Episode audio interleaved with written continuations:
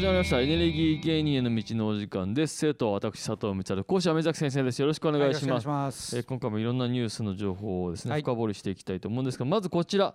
東京オリンピック・パラリンピック関連の施策である水素ステーション補助事業が廃止へということなんですけれども、うん。これ目崎さん東京オリンピック・パラリンピック関連の施策である水素ステーション補助事業が廃止になるそうです。環境省は太陽光などの再生可能エネルギーで作った水素を燃料電池車に供給する水素ステーションの設置費用を補助する事業を進めてきましたが補助を受けた8割以上の施設で実際は再生可能エネルギー以外の電力が使われていたことが会計検査院。会計検査院の調査で分かり事業の継続は困難と判断し廃止を決めたということです。はい。これ水素はちょっとねこの番組でもいろいろお話があってちょっと注目したりもしたわけですけども、廃止しになっちゃうんですか、いやこれね何が起こったかっていうと、はい。あの結局もともとは水素を作るのはね、まあ、これあの要するにどうやって水素を作るのかっていうのが問題なわけですよ。はい、で水素を作るためには電気が必要なんですよね。うん、でその電気自体が化石燃料で使った電気で水素を作ってたら全然クリーンじゃないじゃないですか意。味はない意味ないじゃないですか。ねうん何やってんですかってなるわけですよ。その電気でよかったじゃんっていうそうそう最初からその使えよって話ですよ。はい。なんで一回変換してそんな無駄なことやってんだって話になっちゃうんだから、はいだからやっぱりそれを再エネの本来だったら再エネの余剰電力とか、うん例えばあの太陽光なんかだとねピークカットされちゃったりとか。はいはいはい要するに蓄電みたいな形で水素を使うっていうのがあるんだったとしたらそれが多分一番いいと思うんですよ。うん。でそれかまあその余剰じゃなくても基本的にはだから再生可能エネルギーのまあか持続可能な、ね、エネルギーを使って水素を作るっていうのはこれ原則だったんですよね。うん。ただ蓋開けてみたら、えっと、ほとんどがそれだと、まあ、電源が足んなかったと。なるほど。足んなくてでほとんどのが結局普通の電気使って水素作っちゃってたと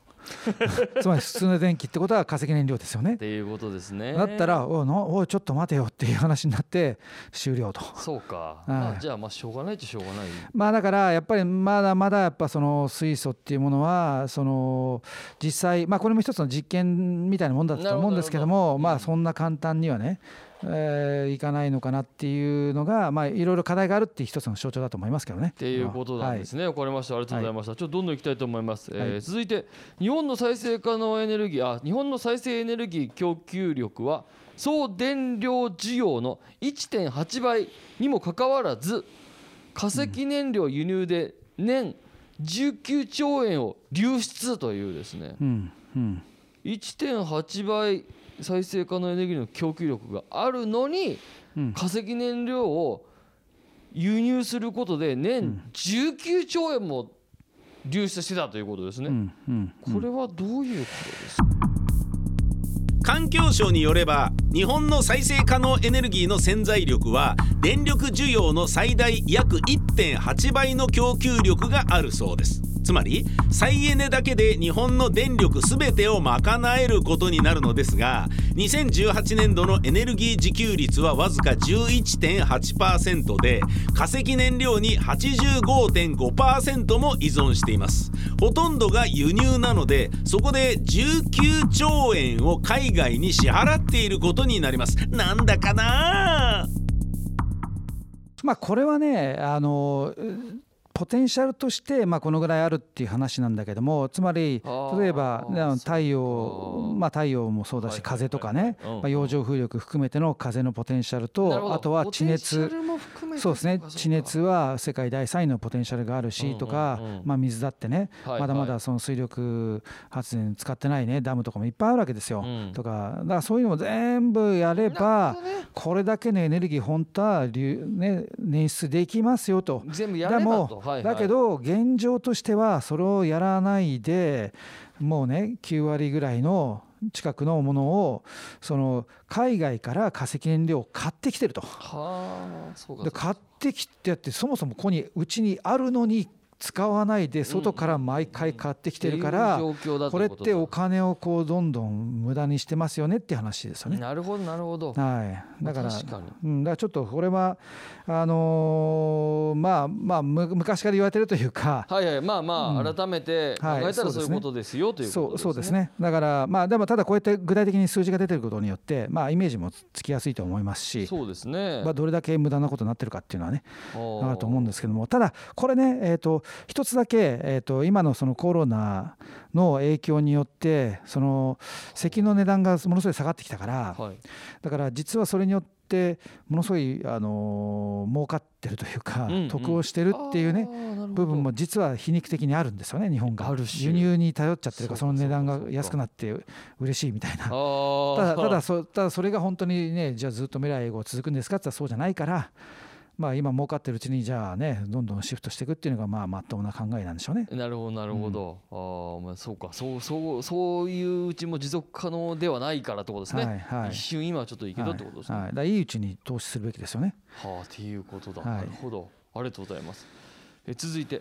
グリーン投資拡大へ成長戦略に位置づけという西村経済再生、えー担当大臣ですかね。が言った発言なんでしょうか、こちらはですねこう脱炭素社会の実現に向けて西村経済再生担当大臣は工場で排出される二酸化炭素を農業に活用する佐賀市の取り組みを視察して地球温暖化などの対策に力を入れる企業を投資先に選ぶグリーン投資の拡大を促すため成長戦略の一つに位置づけたいという考えを示したということなんですけど、こちらいかがでしょうか、西村経済再生大臣は工場で排出される二酸化炭素を農業に活用する佐賀市の取り組みを視察し地球温暖化などの対策に力を入れる企業を投資先に選ぶグリーン投資の拡大を促すために成長戦略に位置づけたいという考えを示しました。視察したのは清掃工場でゴミを燃やす際に出る二酸化炭素をキュウリのハウス栽培に活用している施設などで大変有益なプロジェクトだと語ったそうです。あこれもねあのやっぱりあの菅総理のねあ。の、まあ、2050年にその温室効果ガスゼロにするっていうような話とはまあ関連してくると思うんですけれども、うん。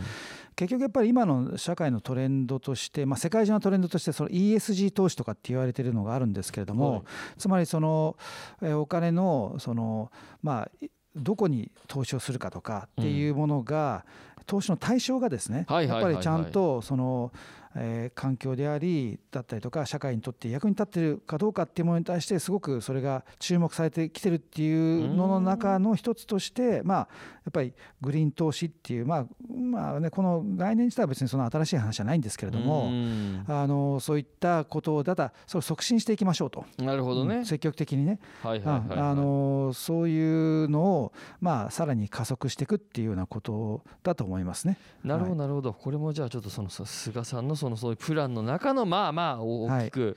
はい、一つでもあるしということですね。そうですね。そうだと思いますね。まあはい。いいことではあるけどまあまあなるほどということですね。そうですね、はい、ありがとうございます。えー続いて石炭火力発電事業のすべての持ち分を2030年までに売却へ三井物産社長。こちらは三井物産は資源エネルギー分野の世界的な脱炭素化の潮流を踏まえてえー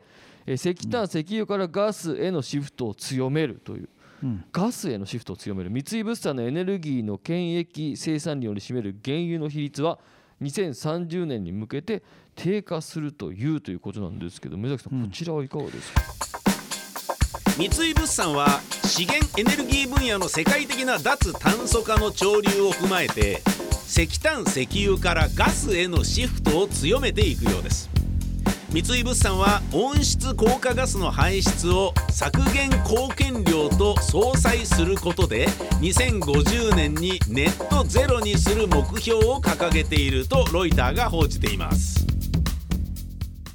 まあ、これもねやっぱりあの本当に同じようなトレンドの一つなんですけれども、うんやっぱり三井物産っていうねあの日本でも象徴的なねあの商社がやっぱはいり特にエネルギーをねずっと扱ってる商社ですよ。うんでやっぱ彼らが、えー、ともうそういう動きにせざるを得なくなってきたというねなるほこどとだと思いますね。だから特にやっぱ、うん、石炭っていうのは本当に世界中で一番やり玉に挙げられてるわけですよ。まあ、特にあのせ要するに化石燃料の中でも一番その CO2 を出すとうん。いう部分があるんで、はい、だからそれを、まあ、比較的例えば、えー天然ガスうん液化天然ガスとか天然ガスは、まあ、石炭に比べると、えーだいぶその CO2 の排出量が少ないんで、まあ、出しますけどね。でも少ないんで、まあ、比較的その、まあ、今後注目される可能性はあるとは思うんですけれどもなるほど。まあその中でもやっぱり石炭っていうのは本当に一番悪者になってるんでね。そうか。でそれは悪者になってるってことは、えー、とそれを扱ってるだけじゃなくてその例えばてか扱ってるだけでもうね企業のイメージも悪くなってきちゃうしそうかである意味そのじゃあ銀行の借り入れもできなくなっちゃうとかねうんなんかそういうことがどんどん起こってくるんでね。うんだからそれはもうある意味死活問題になってくるから自分たちがそのいい悪いとかっていうこともまあ当然あるとは思うんですけどもうんはっきり言ってやらざるを得ないっていう状況が今どんどんどんどんできてるっていうことだと思いますね。空気的にもこうするしかなかったという感じもあるんですね。はいはいはいはいありがとうございます。えーさあ続いて日向尾エナジーが太陽光エネルギーサービス日向尾ソーラーの提供を開始という。施工からメンテナンスまでまとめて請け負う初期費用ゼロのソーラーシステムが商品として日向尾エナジーが展開し始めたという。これは水崎さんどういうことですか？日向尾エナジーが太陽光エネルギーサービス日向尾ソーラーの提供を開始しました。施工からメンテナンスまでまとめて請け負う初期費用ゼロのソーラーシステムが商品として日向尾エナジーが展開し始めました。PR タイムスが報じています。契約期間が20年で満了後は発電を無償譲渡されるというのは聞こえはいいですがどうなんでしょう？これはね実はね非常に面白い取り組みだと思うんですけども、はいはいこれ実ははい東京ガスと組んでやってるっていう部分が重要でして、でこれ何かっていうとねその自分の家に、まあ、屋根をねこうあの太陽光をね設置してもらいますと、はい。でも通常だと設置してもらう、まあ、設置するときには自分でお金払わなきゃいけないじゃないですか、うんうんうん。でもその最初にねその投資のコストもあるしっていうのがあるんだけどもそれを要するに屋根貸しみたいな形で屋根を貸してはい。で設置してもらうんだけども、うんもう一つはそこで発電した電気を自分が買い取ると。つまり通常だったらあの普通にその、ね、じゃあ電力会社に月い月いくらっていうかキロワットいくらとかでお金払ってるわけですよ。でそれをそうじゃなくてそこでもちょっとだけ安い。大体29円とかだったかな。へー。29.5円とか。そのぐらいの値段で、えっと、その自分の上で発電しているものを自自分が必要な時だけ買うと。あいいですね。はいはい。っていうことなんですよ。はい。でこれ何がすごい、まあ、面白いかというと、うん。えっと、買ってる方の人は、はい。まあ、屋根開いてるしそこでね貢献できるし、うん。でそこから、まあ、ちょっとだけ安いものをクリーンなね、うん。エネルギーで買えるっていうことができるわけですよ。うん。でじゃあそのや作ってる方のメリットは何かっていうと、ね、今太陽光で、えー、と売電しようと思ったら、うんもう今10 12円とか3円とかなっちゃうわけですよ。なるほどそれを29円で売れるんですよ。あーいいですねめちゃくちゃ高いじゃないですか。はいはいはいでそれを12 15年とか20年とかね契約できるんだったとしたらこれはねやってる業者からしてもめちゃくちゃいいですね。おいおいしい話ですよね。はいはいはいはい。ただこれはやっぱある程度のそのすなんていうかな。そのあんまり小さいものだけでやってるとその電力の需要と供給のマッチングっていうのは難しくなってくるんで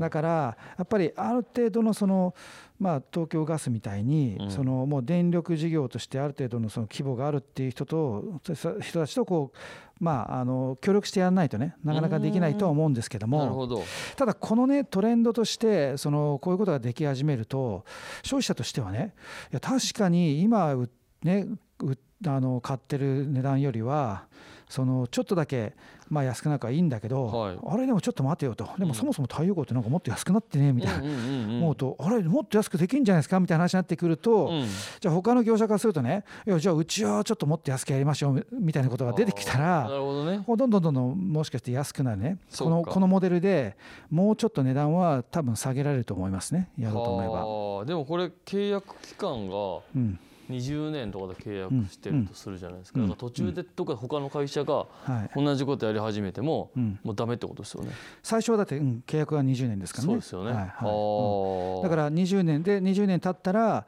それはその設備は自分でもらえるっていう、でもそれは投資というか施工する側もね20年経ったらそれはもう投資回収されてるからいいんですよ、なるほどね。だけどそれが例えば25円とかね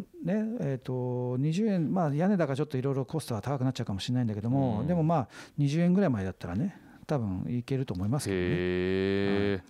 これじゃあもうこういうのがどんどん増えていくといいですね。でもね。そうですね。はい、そうすると今まで要するにそのアクセスできできてなかった人たちうんっていうのも増えてくると思いますし、はいはい。あとあと屋根っていうのは都市部にあるから、うん都市部っていうのはやっぱりまだまだその電力の需要っていうのはいくらでもあるから、はいはいはいうんはい。これ田舎だとちょっとねそこは難しいんだけどもそうかそうかそうかそういっ。た意味では、まああのまあ、これから先の一つのトレンドのの、まあ、一つの起爆剤みたいな感じにはなるのかなって感じしますけどね。面白い取り組みですね。ということで、えー今日もいろんなニュース伺いましたけれどもまたですね次回、いえーいろんなお話伺っていければなと思います。ということで、はいエネルギー芸人の道のお時間でした。ありがとうございました。ありがとうございました。